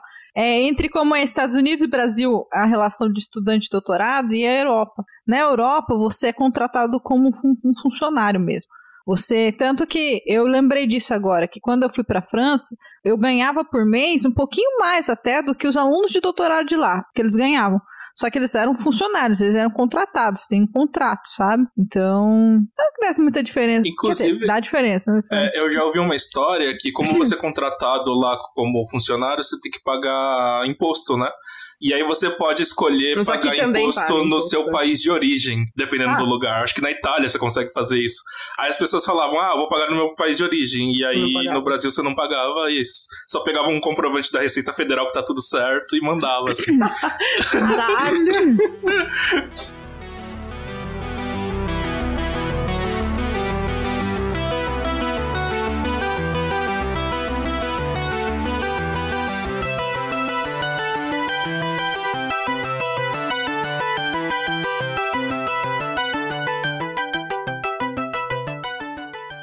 Bom, outra pergunta. O arroba x, hxnx, é, ele É o filho Ah, do pessoa. Elon Musk. é uma, a, a filha do Elon Musk. É, o que é física da matéria condensada? Ué, não é o leite moça? É, o que fa- é a física que faz brigadeiro. gente, a então- gente não vai discutir política aqui, não, velho. Estão investindo bastante em física de leite moça. Nossa. Pô, faz brigadeiro gostoso o leite moça. Cara, é tudo. Nossa, é uma resposta meio. Mas é tipo tudo, assim, física condensada. né? É tipo, é tudo que não é, acho que partículas e ótica. Eu acho que é meio isso, né? Peraí, acho que. é, é, deixa eu ver se eu tenho aqui. Eu acho que eu já tinha. Porque eu estou preparando um episódio sobre estrutura. No episódio segura. 56 do Physicast, tem uma definição que eu acho que o Felipe ou a Debs deu que era muito boa tipo, E, é, física eu da matéria lembrei. Isso, le- lembrei disso aí, é verdade. No Mas eu episódio- lembro, eu lembro as palavras exatas, mas lá tem uma definição muito boa. Vai lá, escuta duas horas de episódio. É que assim, tradicionalmente, tradicionalmente a gente chamava de física do estado sólido. Tanto que o departamento que eu faço parte lá na, na Unicamp é o departamento de física da matéria condensada, mas até hoje o pessoal chama de estado sólido. Algumas coisas lá do departamento é escrito departamento de física do estado sólido. Eu falei, que, que bosta é essa, né? É da De que ano é FMC. isso? É, que what years is that? Daí, mas é, aí começou a ter outros estados da matéria, como condensação de Bose-Einstein, superfluidos, é, os cristais líquidos. Então, você embarca, até líquidos, na verdade, o pessoal trabalha com matéria condensada, meio que. Então, na verdade, sim, pega estado sólido e agrega assim outros estados da matéria e mas é por, def- não, ou Vixe. seja, não define nada, né? É, por definição, que definição? É, eu acho que a gente pode falar o que, o que estudam as pessoas que estão na matéria condensada, né? É a galera que estuda magneti propriedades da matéria geral, magnetismo, Propriedades da matéria, propriedades elétricas, propriedades térmicas dos materiais, formas de modificar a resposta de materiais, seja ótica, seja mecânica. E na verdade, se você tem, alguém falou recentemente um dado, eu não lembro, mas tipo assim, acho que é tipo 60%, sei lá, dos físicos do Brasil são físicos da matéria condensada, estão nessa grande categoria, que é muita coisa mesmo, entendeu? É, é muita coisa que embarca a física. Eu acho que as maiores áreas que fogem disso seria, acho que física de partículas, física médica, né? Acho que física médica não, não é, até é matéria condensada, É, né? Mas eu acho que não, física não de partículas, fala, né? você vai falar da grande área, é altas energias. Aí já tem nuclear, estatística e Tá, é, altas cosmologia. energias, ótica também, em geral, assim, até tem uma parte da ótica Mas que é, é, junto a gente, a condensada. gente dava esse calote aí, né? A gente É. ia no, de- no, nos, Encontro da nos matéria congressos de condensada. matéria condensada. Porque é interação radiação-matéria. É, Então, exatamente. Mas se você for usar, tipo, estudar a luz mesmo, assim, só, É calote, né, dava é. o golpe, né? Sei lá. Enfim, é, o golpe tá aí, né? Golpe, né? Mas é, dentro do, de- da matéria condensada, tem pessoal, por exemplo, também que trabalha com fundamentos de mecânica quântica. Porque como que você vai estudar fundamento, sabe? Como que você entende aqueles comportamentos estranhos? Vendo como que, como que mecânica quântica se comporta na matéria. Então, pessoal de supercondu supercondutividade, superfluidez, é, propriedades quânticas da matéria, assim, pessoal hard, assim, de mecânica quântica. Pessoal de física estatística também. Alguns pessoal do computacional que trabalha com materiais. É, é... computacional a galera tá em tudo, né? Porque muito é. útil. É, mas pessoal mais de materiais, eu digo assim, pessoal trabalhando com DFT, essas coisas. Deixa eu puxar uma outra pergunta que eu acho que vai para para outras para outra turma aí, né? Uh, tipo, pergunta da Mel Valim. Uh, será que algum dia ou em algum lugar do universo tem como ver, entre aspas, o Big Bang, tipo do mesmo jeito que vemos a luz das estrelas que não existem existem mais, tal? Querem dar uma Será que a gente vai ter acesso de alguma coisa lá de dentro direto? Olha, é, primeiro depende do que você está chamando de Big Bang. Se é só o ponto inicial ou se é o processo de criação. Porque, por exemplo, a gente consegue, talvez consiga ver neutrinos primordiais. A gente veria o universo muito jovem. Mas isso é o Big Bang? Depende do que você está chamando, Depende né? Depende do que você está chamando, é. Agora, o ponto de explosão lá no começo, não, inacessível. Assim, até o templo de Planck, a menos que a gente tenha é uma teoria uma... quântica é, é. de gravitação, não. Era tudo uma maçaroca gigantesca, né? As coisas foram começando a se separar em, em etapas, etc. Então a gente consegue ter acesso às coisas, né, quando elas foram se separando. E tem o nosso episódio número 1, um, número 2 e número 3. que esse é fácil. A gente vai regravar algum dia, os que tá bem ruim. Os três primeiros mas, minutos. É, foi quando a gente começou. A gente fala um pouco disso. Mas é, é, um dia, quem sabe, a gente pode ter acesso a esse, essa radiação cósmica de, de neutrinos, né? Radiação neutrinos de é, fundo, de neutrinos isso de fundo. Isso a gente veria, eu acho que o universo com o quê? Com uns três minutos de idade? É, é. é a gente começou, é, acho que por aí. A radiação cósmica de fundo é 200, 300 mil anos, quando o universo tinha 200, 300 mil anos, mais ou menos. Já é mais Já é bem pra frente. Se você conseguisse ver informação de neutrinos, é bem antes, assim. Mas esses neutrinos, você... eles estão frios pra caralho. É. Ah, olha neutrino só. já é difícil de detectar. Imagina um neutrino sem energia. Né? Olha aqui no chat, Rafael Lima lembrou da, da, da, da, frase do menino César, que na verdade foi o Pedro que criou. Acho que a gente nunca sei se a gente falou isso já. A gente falou isso numa live já. A gente mas... falou numa live, né? que o universo é igual ao miojo, tá pronto. Essa frase é genial. Tô vendo alguma legal pra gente falar aqui. Tem muitas perguntas, viu, gente? A gente tá tendo que escolher. Tem, mandaram assim, bastante. É. Sim, quiserem mandar aqui no chat também. Aproveita que o Rodrigo tá distraído. Tô né? distraído? Não, eu tô lendo. Eu tô lendo. É que a minha câmera tá aqui, mas o. Não, mas tá distraído do chat, né? É. Tinha alguém que perguntou como que faz para superar pedido negado de casamento. Cara. Ah! Só se a gente pode estar sabendo. Deve ser poder falar. Se for igual ao artigo, você arruma as coisas errado e, e, manda pra outra revista. Boa! Perfeito, perfeito, perfeito. Nossa, é. É. Arruma o que tá errado, mas manda pra outra revista. Mas eu não, eu não fui um revisor muito bom. Se bem que, ó, eu dei. O Henry Cavill falam que ele, tipo, foi uma pessoa que superou, né? Ele era magrelinho, gordo, sei lá, magrelo, não sei. Só sei que daí começou a tomar os whey, foi pra academia, ficou fortão, bombado e tá aí bombando. Ah, entendi. Né? Tem que ser padrão. Você rejeitou o moço por isso, né? Tem, tem que ser padrãozinho, é, é, é isso. Que a gente não, ele é super amigo, ele é mó pai de pet, sabe? Ah. Ele tem o um cachorro, tá? Ele é e ele é Aí, é muito ó, inteligente. Arranja um cachorro e parta pra próxima revista. Um cachorro. Existe relação entre o efeito Casimir e física de partículas? Do Crisan Rodrigues. Sim. Sim. Sim, é, assim, tudo tem relação leve com partículas, né? Tipo. É, acho que não. Acho que, tem, é, é, acho que mais importante é que tem relação com os campos, né? Não exatamente com as partículas, é. mas é com as ausências Gente, Casimir deles, né?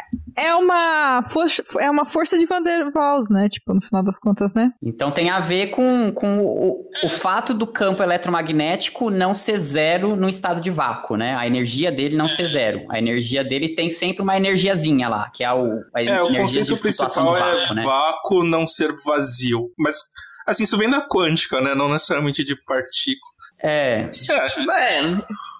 Tem um pezinho da partícula. Tem um pezinho. né? Mas o que não vai ter, né? Tipo, Tudo vai ter, tudo tem alguma interação de alguma Ah, mas sabe que uma coisa interessante? Efeito Casimir, cara, é, é, é, é um negócio muito difícil de medir, né? Bom, para o pessoal que tá assistindo não sabe direito. Efeito Casimir é uma força que tem origem completamente quântica, de flutuação de campos, que é, basicamente é uma força atrativa entre coisas. Se você colocar duas placas de metal no vácuo, descarregadas, tal, e colocar elas muito próximas, por causa da flutuação de campo, quântica de campos, elas vão se atrair. Só que ela é muito fraquinha. Ela cai com a potência quarta do, da distância. Então, você, dis- sei lá, você dobra a distância das, das placas que você está tentando medir a força, cai por 2 a 4, 16 vezes, né? A força. Enfim, é muito difícil de medir. Mas, nessa área que, que, eu tô trabalhando, essa coisa de nanofabricação, é, é um negócio que, que, que, que já é considerado. Assim, não é que todo experimento vai ter, não necessariamente, mas muitos experimentos, como a gente tá falando de coisas nanoscópicas, muito pequenininhas, né? E elas estão muito próximas, você começa a ter efeitos e, e em vários experimentos você consegue ver realmente, tipo, por exemplo, você tem duas viguinhas lá, tipo, muito pequenas, e você consegue ver elas se aproximando, se entortando, e é por causa disso, assim, é uma das, da- das origens é essa, é a atração de- do efeito Casimir mesmo entre elas, né? Enfim, é isso, é, é, é legal. e tem a ver com, no- Legal. um pouco com física de partículas também, né? Tem uma que a gente já respondeu em live já, mas acho que pode responder agora no episódio em especial. eu- Que é como que é a física de Big Bang Theory? Vocês já assistiram? O que você acha? É, eu parei de assistir. olha, até onde eu temporada. vi, a Não física, tem física faz... porque o Sheldon trabalhava com cordas. Não, é... Isso é uma coisa estranha pra mim, porque assim, a física tá certa, mas os pesquisadores são estranhos, eles trabalham com tudo. É, O, o Sheldon é. É. especialista em todas as áreas da teoria, tudo. o, É, o Leonard trabalha sabem de cada hora tudo. num experimento X diferente. É. É, isso que é é meio que engraçado, porque o, o Leonard lá tem, tem um experimento de ótica, sei lá, ele trabalha com ótica, de repente tem um experimento com, gra, gravita, com umas, uma- umas coisas gravitacionais. É, eles vão pro Polo Sul, eu acho. É, eles vão Era para o Polo de- Sul. Aí Ah, depois aí ele vai num barco pra estudar hidrodinâmica e. Caralho, com o que, que se trabalha, velho? Né? É, eu acho que o mais coerente é, é o. O Eu ia Raj, falar- O, O o Ra- Rajesh, é. eu ia falar o indiano, ó, o racismo. É, que ele é astrofísico, né? ele é astrofísico. Ele é E surpresa. o, e o moço que é engenheiro lá, né? Que fez os robozinhos Howard, é, ele é, trabalha Howard. bastante com coisas de é, engenharia aeroespacial, né? aeroespacial. Mas, gente, o- é verdade, o Leonard, cara, tipo, você olha, ele tá lá, é um laboratório de lasers e tal, daí do nada ele tava fazendo uns, uns girômetros lá, né? Não sei o quê. Sim. Não, é, parece que eu falo assim, ele é um físico experimental. O que, ele Mas faz? assim, Ele faz tudo. Experimentos. Experimente É. tudo. Não, teve uma hora que ele chegou a fazer um, né, um sistema de míssil teleguiado pro exército, tipo. É. É que assim, que se fosse uma coisa, assim, se ele, fo- se ele trabalhasse com instrumentação, e- Aí sim poderia ser, né? mas ele faz tudo sozinho. É, Aliás, é, pode dar spoiler? Não sei, bem do final da série? Bom, é o- Pode. Eu o- não assisti, eu não vou você vai acabar com os meus sonhos? o Sheldon, ele, o Sheldon trabalha com cordas e eu acho que em algum momento ele, ele vê que não vai dar em nada. Sábio. É. Que bom, né? Não, brincadeira, gente, brincadeira. sabe? É que. Ah, eu não O lembro. mal acho da cena fazer- saiu do chat. Ele, ele queria fazer uma super. Uma, como é? Uma super simetria, alguma coisa assim. Aí Isso. ele, ele vê que não dá legal. Aí a mo- namorada dele, que é neurocientista, começa a ajudar ele nisso. Cara, A Blossom ajudou ele? Isso, É. a Blossom. Na supersimetria, assim tal, uma coisa assim. E aliás, eles ganharam Nobel. É, É, um dos, ganham- um dos é, episódios eu que eu mais não. gostei foi quando ele foi trabalhar no, no laboratório da. Como que chama ela, o personagem? M? Pra mim vai ser sempre M, Blossom. Não, M, é- M. Amy, Amy. é. Ele vai trabalhar e ele não consegue fazer nada. Tipo, ele o bisturi atrapalha lá e pra fica caralho. travado. Sim. E, e aí, Eu aí assim- depois faz o contrário e a Amy consegue, sei lá, fazer um rolê de supersimetria. Tipo, estranho, né? Eu, hein? Mas é, é que no caso, o- a questão dele, assim, você pode ajudar a diária. A questão é que ela, tipo, ah, vou colaborar com um amiguinho meu aqui, que eu, eu não eu mudei de área, eu não mudei de área, eu ainda trabalho com. Ela trabalhava ainda com a neuro. Com o neuro, só que do nada ela desenvolveu essa teoria junto com ele e ela tinha todo o conhecimento teórico pra, e matemático pra fazer isso. É, isso que é. Quantos anos vocês estudaram, né? Tipo, Ela, ela- Né? ela olhou a lousa dele e falou assim: não, tem uma conta aqui que ó, não, não é assim. Eu falei, mas cara, tipo, sério que o conhecimento de neuro fez ela ver Dá, isso aí, cara, sabe? É. a gente, é no se mesmo você- departamento, você bate na porta do vizinho e entende a pesquisa, velho. É, você olha a lousa. Às vezes você olha a sua própria lousa, você não entende mais o que tá lá. Nossa, verdade, eu pego uns cálculos de dois anos atrás e falo, o que que eu queria? Como? O que que eu fiz? Mas eu acho assim, Aí- a parte, a, a parte de ver se equações e conceitos estão certos, É. é, faz- honestamente eu não, eu não sei 100%, porque na época que eu assistia muito, mas, eu tava na graduação, então, tipo, cara, principalmente Mas no começo eu lembro que tá certo. É, tinha É. consultoria. Eu não sei se continuou É, muito é. pra frente, né? É, eu também não É, sei, mas eu sei que eu- tinha alguém eu lá que tava eu assisti responsável pelas tudo. equações. E eu acho que eu nunca vi nenhum erro crasso, sabe? sim. Tipo. É, eu acho que é bem ok, é, nesse sentido é bem ok, e acho que no sentido só de com que o físico trabalha, acho que é meio. Ah, verdade, tem uma vez também que o, que o Sheldon vai trabalhar com um geofísico, com um negócio de neutrinos lá. Ah, e é? tipo, gente precisa assistir isso. Ou, ou era matéria tudo. escura. Alguma coisa assim, era uma assinatura em pedra, Esse em é plot twist. Você pensa que corno serve pra nada? Na verdade, você forma o super físico, que ele faz o que ele quiser. É. é. tipo, Né? Ou, é, ou é aquele superfície que dá pitaco em tudo, mas tá tudo errado, né? Tipo, Tá, deixa eu fazer um comentário aqui, que, tipo, o pessoal falou de matéria condensada e de cordas, né? A gente faz essa provocaçãozinha ainda, que porque cordas tem o problema de experimental, mas as pessoas que trabalhavam em cordas fizeram um desenvolvimento matemático muito importante. E as pessoas que estavam em cordas estão migrando para matéria condensada. Porque consegue se aplicar as ferramentas lá que eles desenvolveram em matéria condensada, em alguns fenômenos sim. extremos. Tem um pessoal Eu, de eu cordas um colega. muito forte na Argentina. Em especial, eu tava brincando aqui, o, o José Maldacena. Eu acho que José. Bom, o sobrenome dele é Maldacena. Juan. É, é o cara do FT, né? Vai ser Ah. do FT, né? Ok. Ah, ele fez um. ele José é a achou versão uma. brasileira também.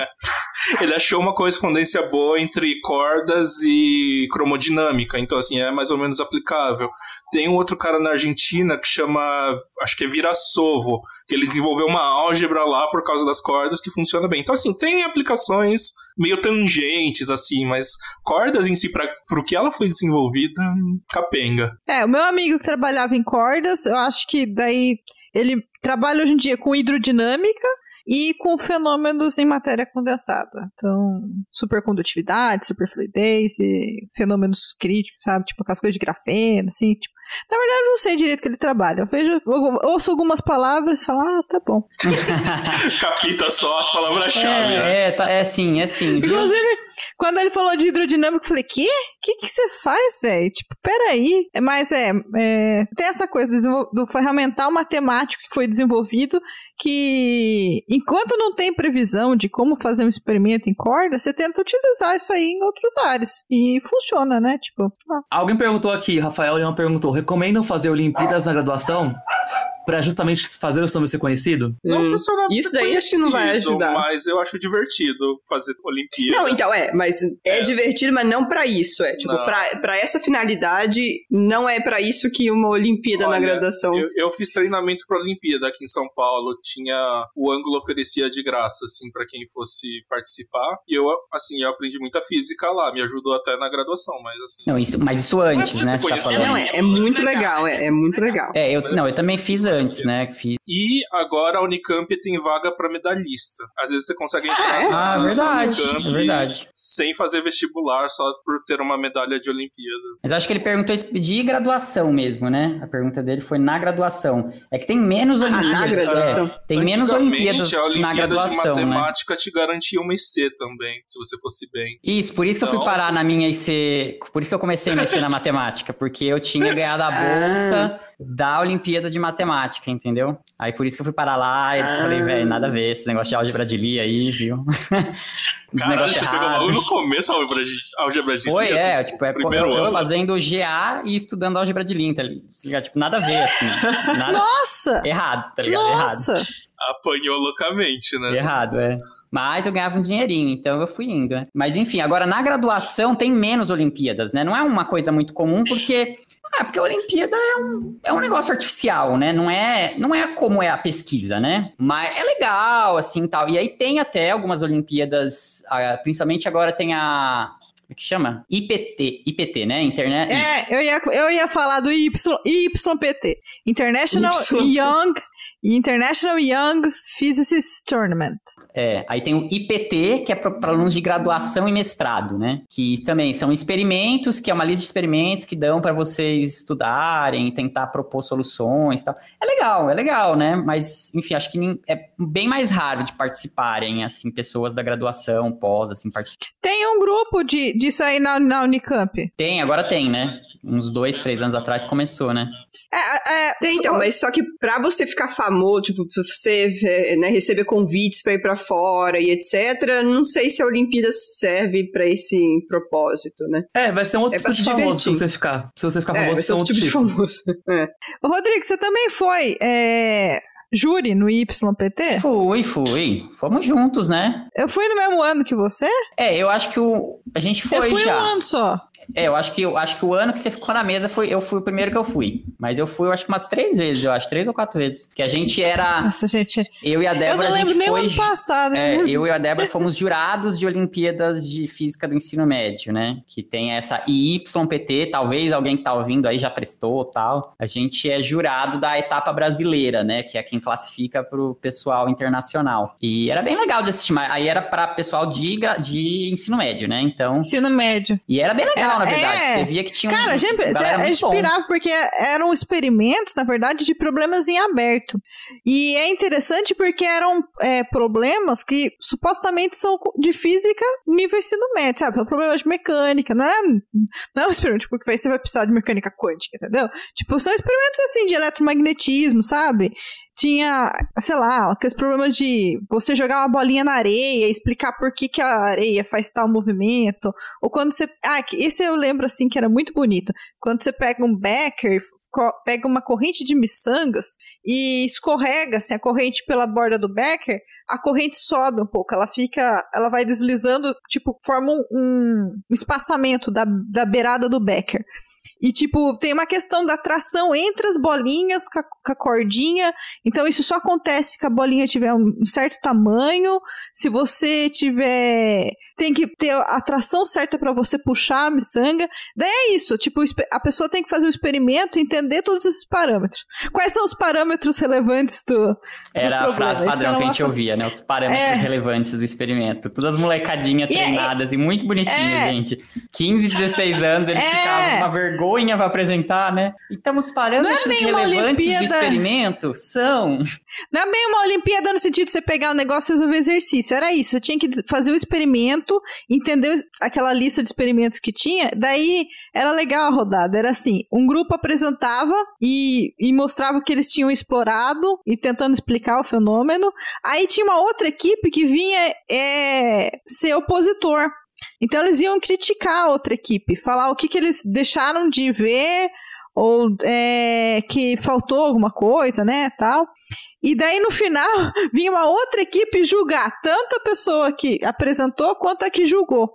E daí a gente dava nota para as três equipes. É, você tinha essa coisa. assim. Então é outro conceito de Olimpíada, sei lá. Mas é que eu lembro exatamente o ano que eu participei. Eu tinha uma aluna lá que ela ia todo ano. E daí ela, ela chegou a, a aplicar para graduação em Yale. E daí, quando ela precisava da grana, né? Porque é caro pra caramba. E daí ela, ela co- como ela conheceu muita gente através do YPT, ela fez vaquinha e tal e conseguiu financiamento pra ir pra lá. É, você pode usar isso, né, com bandeira e tal. Eu vi que tinha uma outra pergunta ali do menino Pedro, lá atrás. Ele veio causar aqui, né? Pedro veio, veio, veio causar aqui, eu perdi já. Mas ele perguntou que pra, por onde que o, que o elétron passa no experimento da dupla fenda. Pelo teu cu. Ô, louco! Como o nível baixa rápido, minha gente. Desculpa. É que é o carinho que a gente tem pelo outro aqui. Hum, Mas se ele passa pelo. faz difração? Que Ele difrata no teu cu. passa por aqui, ó. Ele-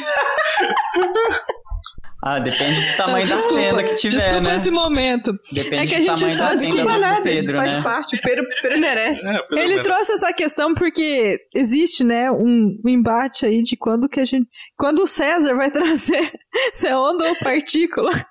A gente tá planejando um episódio já tem uns dois anos, acho que desde que o Physicast começou. É onda ou Provavelmente. partícula? Valendo! Valendo! Valendo! E mas é, o Pedro veio causar. Ele perguntou duas vezes, eu vi essa pergunta passando. por Eu vi, ele. eu vi umas três Pedro também. Gosta de causar, né? E não, é, bom, não tem. Responder? Você quer responder? Existe melhor resposta melhor do que o teu cu? Não, o teu cu é a resposta perfeita. É que eu lembrei que essa caso. semana tem um pesquisador que ele ficou muito puto, assim, que trabalha com epidemiologia, e alguém escreveu lá, ah, alguém tomou a vacina e morreu. Daí a resposta que o cara deu foi, teu Ah, eu cu. vi. Teu cu. Sensacional. Eu também Daí- vi. Não, mano, eu tô cansado já, não aguento mais, mano. É, daí... Perfeita resposta. Aí vai ter, vai ter vir citação, porque o cara é importante, tá lá, Miranda, não sei, acho que é o sobrenome dele lá. Nossa, se alguém L, tivesse morrido pela aspas, vacina, ia estar em todos os jornais, cara. Ah, não, mas tá certo. É, É mentira, tá? Esclarecendo, é, É mentira. fake news. Ninguém morreu por causa de É, vacina. ninguém morreu, mas a resposta dele tá certa. E assim, se alguém morrer, vai ter no mínimo aqueles plantão da Globo, sabe? Você vai ficar sabendo. Ah, é. Então, sem mais perguntas, gente, pode terminar? Podemos, talvez, né? Tem mais algumas aqui, mas acho que a gente cobriu basicamente. Tem várias perguntas que são meio Quem parecidas, é né? Pedro? Quem, Quem é é Pedro é uma Pedro? boa pergunta. Essa foi uma pergunta que surgiu bastante também. Quem é Que Pedro? apareceu aqui no chat. Quem é Pedro? Quem é Caraca, o Pedro? Pedro tá participando tão pouco assim do Physicast? Qual foi o último que Não, ele gente, participou? o menino Pedro é menino. É o criador do, do podcast, gente, pra quem Vai não lá sabe. no Um dos Fisicando do Pedro. E tem um fisicando aí pra você aprender mais quem que é. Mas de, de maneira geral, o menino Pedro é aquele que a gente sempre manda tomar no cu nos episódios, que faz a piada de tiozão. O Sim. que mais? Quando você, quando você vê uma piada ruim na página do Twitter do, do Physicast, é o Pedro. Foi ele que, que, que, logou e se manifestou. Mas, menino Pedro, a gente te ama. Porque falar piada de tiozão é difícil, porque tem umas, uns três ou quatro tiozão no Physicast. É, eu Em acho que termos só de tem piada de tiozão, tiozão. né? Até pela idade, Quem assim, mais? a gente já tá meio, né, mais pra lá do que pra cá. Não, a Debs faz muita, a Debs faz muita piada de tiozão. O Pedro, o César. É o César também, é verdade, esqueci faz. disso. Mas eu sou, eu vou ficar pra tia por opção. Não, É, Ah, alguém aqui recebeu o pedido de casamento? proposta. Harry Cavill, Recentemente, não. Harry Cavill, só tem que me notar, só. Mandar a chama Ali, pro ó, Harry aquela Cavill. última pergunta é legal pra Vou mandar a fechar. chama pro Harry Cavill. é, gostei da última pergunta. Como vocês se conheceram na graduação? Então, na verdade, eu não conheço o Rodrigo Cara, de eu não verdade, conheço a conheço o Mônica. Ítalo de verdade. E não conheço a Dani também de verdade. Ô, louco. É verdade, você já tinha ido pros Estados Unidos, né? Não conheço algumas pessoas, é verdade, acabou. É aí que acabou o Physicast. Assim, mas É. o núcleo principal é a galera dos neutrinos, que era tipo, do começo lá, É. era todo mundo do mesmo grupo, né? É, e aí, Aí a depois- gente era também do gente, mesmo grupo, né? Acho que Eu, a todo, Débora, todo mundo era igual. De repente tem um núcleo principal, Não, assim. não, eu digo Como o assim? núcleo lá do Como começo, né? O núcleo velho Quando a gente tirou a primeira foto, foi até no, no departamento da lá. RCC, é. É, então, a gente conheceu, alguns se conheceram no, né, na- durante a graduação pós, ali no departamento. A Debs, eu- conheci a Debs pelos corredores. Todo mundo é passou pela Unicamp, um- essa é a história resumida, Vai lá né? no episódio Histórias da Graduação 2. O Rodrigo era da, das daí? APGF da vida lá. Fui da É, PGF, assim, é assim, ó, Pedro, Felipe, eu e César, nós somos do mesmo ano. Não vou falar que sou da mesma turma porque eu não era do cursão, mas é, a gente era da mesma turma de física. Você Então, é a- mais nova que eu, então? Eu sou 2000, do- 2007, eu ia falar 2017, não, Eu 2007. sou 05, sua louca. Eu sou 05, gente. Eu não sabia que eu, eu achei que você fosse um ano mais velho que eu. na Será que você colou grau comigo? Pode estar sendo, porque eu atrasei o final da minha graduação. Eu colei grau no final de 2010 e em 2011. Passar na Unicamp só pra fazer parte do Physicast daqui 10 anos. Né? Ô, louco. Eu acho que eu colei em 2011, é. Eu atrasei a minha graduação. Eu acho que a gente colou grau junto. Mas é, tipo, foi assim. É, a última vez. agora, 10 a última- anos depois. A última vez que você foi pra Unicamp, tava com o Matheus, aí tava com o Torão, lembra? Ele tá tomando coffee break lá na FGW. É isso, né? Tipo, é um. É um é um. É o, é, o Ne- é o Leblon da novela do Manuel Carlos, cara. Todo mundo se conhece. Aquele corredor da biblioteca, né? É, o pessoal da Aquele física se conhece no final, sofre junto nas matérias. Então, Gente. não, mas vocês falaram de O colação. Leblon. Assim, tá- tava as cadeiras, né, na colação ali, e o fotógrafo pediu pra, pra eu tirar a foto com uma pessoa do lado, assim, né? E aí eu fiz assim, tirou foto e tá no meu álbum, eu não sei quem é essa pessoa até hoje, eu devo estar no álbum dela também, e Chama quem que é esse cara? Tipo, Eu acho que a única pessoa que eu não conheço pessoalmente é o Ítalo. Eu conheço a Dani. Você conhe- conhece a Dani também? conheço. eu, eu tô pensando se eu conheço Já o fui pra Felipe. festinha com a Dani, cara. O carnaval de 2019, mano. Olha! É, tem três pessoas no Physicast que eu não conheço de verdade, assim, de tomar cerveja de verdade. Já bebemos juntos por aqui, né? Mas um dia, um dia, um dia. Um dia, quando a Mônica decidir voltar pro Brasil. Eu, acho, eu já vi a Débora já na, pela FGW, mas eu nunca conversei com ela no FGW. Então, É, eu acho que eu já te vi também, já. A gente sempre vê as pessoas, né? Tipo, Aí, gente, eu sou muito lesada. Se eu vi vocês algum dia minha vida, não Mas lembro. é engraçado quando você cruza Eu com a pessoa várias vezes, do nada você começa a cumprimentar a pessoa, do nada você virou amigo já da pessoa, sabe? várias pessoas aconteceu isso, no, sabe? Aí você para e pergunta, mas quem que, qual que é o nome dessa Quem que é? pessoa? Aí você pergunta Quem é pra alguém, pessoa? ele é aluno de quem? Essa é a pergunta-chave. É, É, aluno né? de quem? Essa pergunta é chave. Aluno e se você quem? for um stalker, você pode ir na, seguir a pessoa até na sala dela e ver o nome, o nome na sala.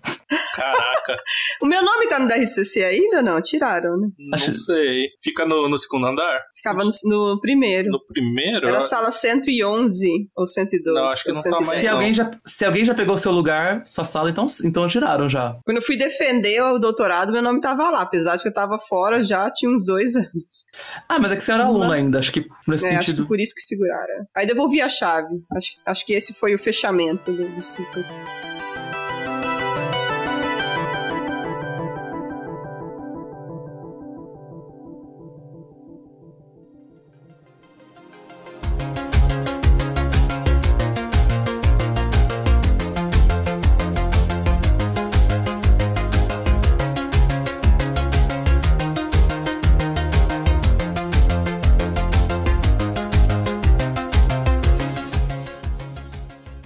Falando em fechamento, Falando em fechamento de ciclos, vamos estar fechando este episódio. Pessoas, então acho que foi isso, né? Foi um episódio divertido, onde a gente respondeu perguntas que vocês mandaram pra gente. Não tão físico. Não, Algumas- ó, teve físico. É, teve pedido Pô, de casamento, Teve de casa, teve pedido de casamento. Então, a se gente vocês pelo que quiserem... vocês mandaram, gente. É, se vocês Tem que- quiserem mandar mais dúvidas, tem nossas redes sociais, tem o e-mail, physicast.oficial.gmail.com. Se quiser mandar pedido de casamento, tem o nosso Instagram, aparentemente é para isso que ele serve. Vamos criar um Tinder para o Physicast. Vai lá, pede episódio. Pede episódio. É, Fala que ma- episódio. manda uns correio elegante também. Tem a galera que quer o pack, pack de pezinho do Ítalo, a gente sabe. O PEC. Ah, tem, tem, tem várias Tem. gentes que querem. E a gente tem um catarse, a gente sempre esquece de Opa! falar dele, mas temos um catarse. Temos o- catarse.me barra Physicast. Vocês podem entrar Ajuda lá. nós que E aí a gente qualquer tem- dinheirinho ajuda muito. Isso, aí se vocês virarem patrocinadores do Physicast, vocês têm algumas regalias. Vocês têm acesso a um canal do Discord que pode conversar com a gente mais intimamente. nem tão íntimo, gente, nem tão íntimo. Ui. E... Nem- e é isso, né? Acho que é isso que a gente tem, né, no Catar. Não, mas também tem que falar que nós somos patrocinados. A gente queria agradecer também a, patrocina... a patrocinação, patrocinamento. Patrocínio, patrocínio. o patrocínio. Como conjuga esse verbo? Pior que não é nem um verbo, é um substantivo, não é? É. Patrocínio. É, minha- essa é a piada. Ai, desculpa. Ai, caralho. Bom, eh, queremos agradecer o patrocínio do Princípia, né? Que o Princípio agora é nosso patro- patrocinador oficial. Então, graças ao patrocínio do Princípio, a gente consegue ter né, um áudio mais legal para vocês, a gente consegue ter a edição dos episódios e muito mais. Beleza? Bom, galera, então é isso. Não se esqueça de entrar em contato com a gente, ou nas redes sociais, ou por e-mail. Manda o seu oi, manda o seu comentário, manda o seu pedido de casamento para a gente. pra gente não, pra Debs. E. Tenho então é fé que o. Harry Cavill tá ouvindo esse episódio. Vai Ah, que, ele né? tá. Ou o Hilbert, né? Ah, vou mandar lá na página dele. Ele aprendeu português só pra ouvir o Physicast. Foi o que eu ouvi falar. Né? Que bonito. Olha lá. Ele vai fazer o pedido de casamento através do Instagram do Ai. Instagram, manda um chama lá. Ai, gente. Mas então é isso, galera. Um super beijo pra vocês e até o próximo episódio. Tchau. Até mais!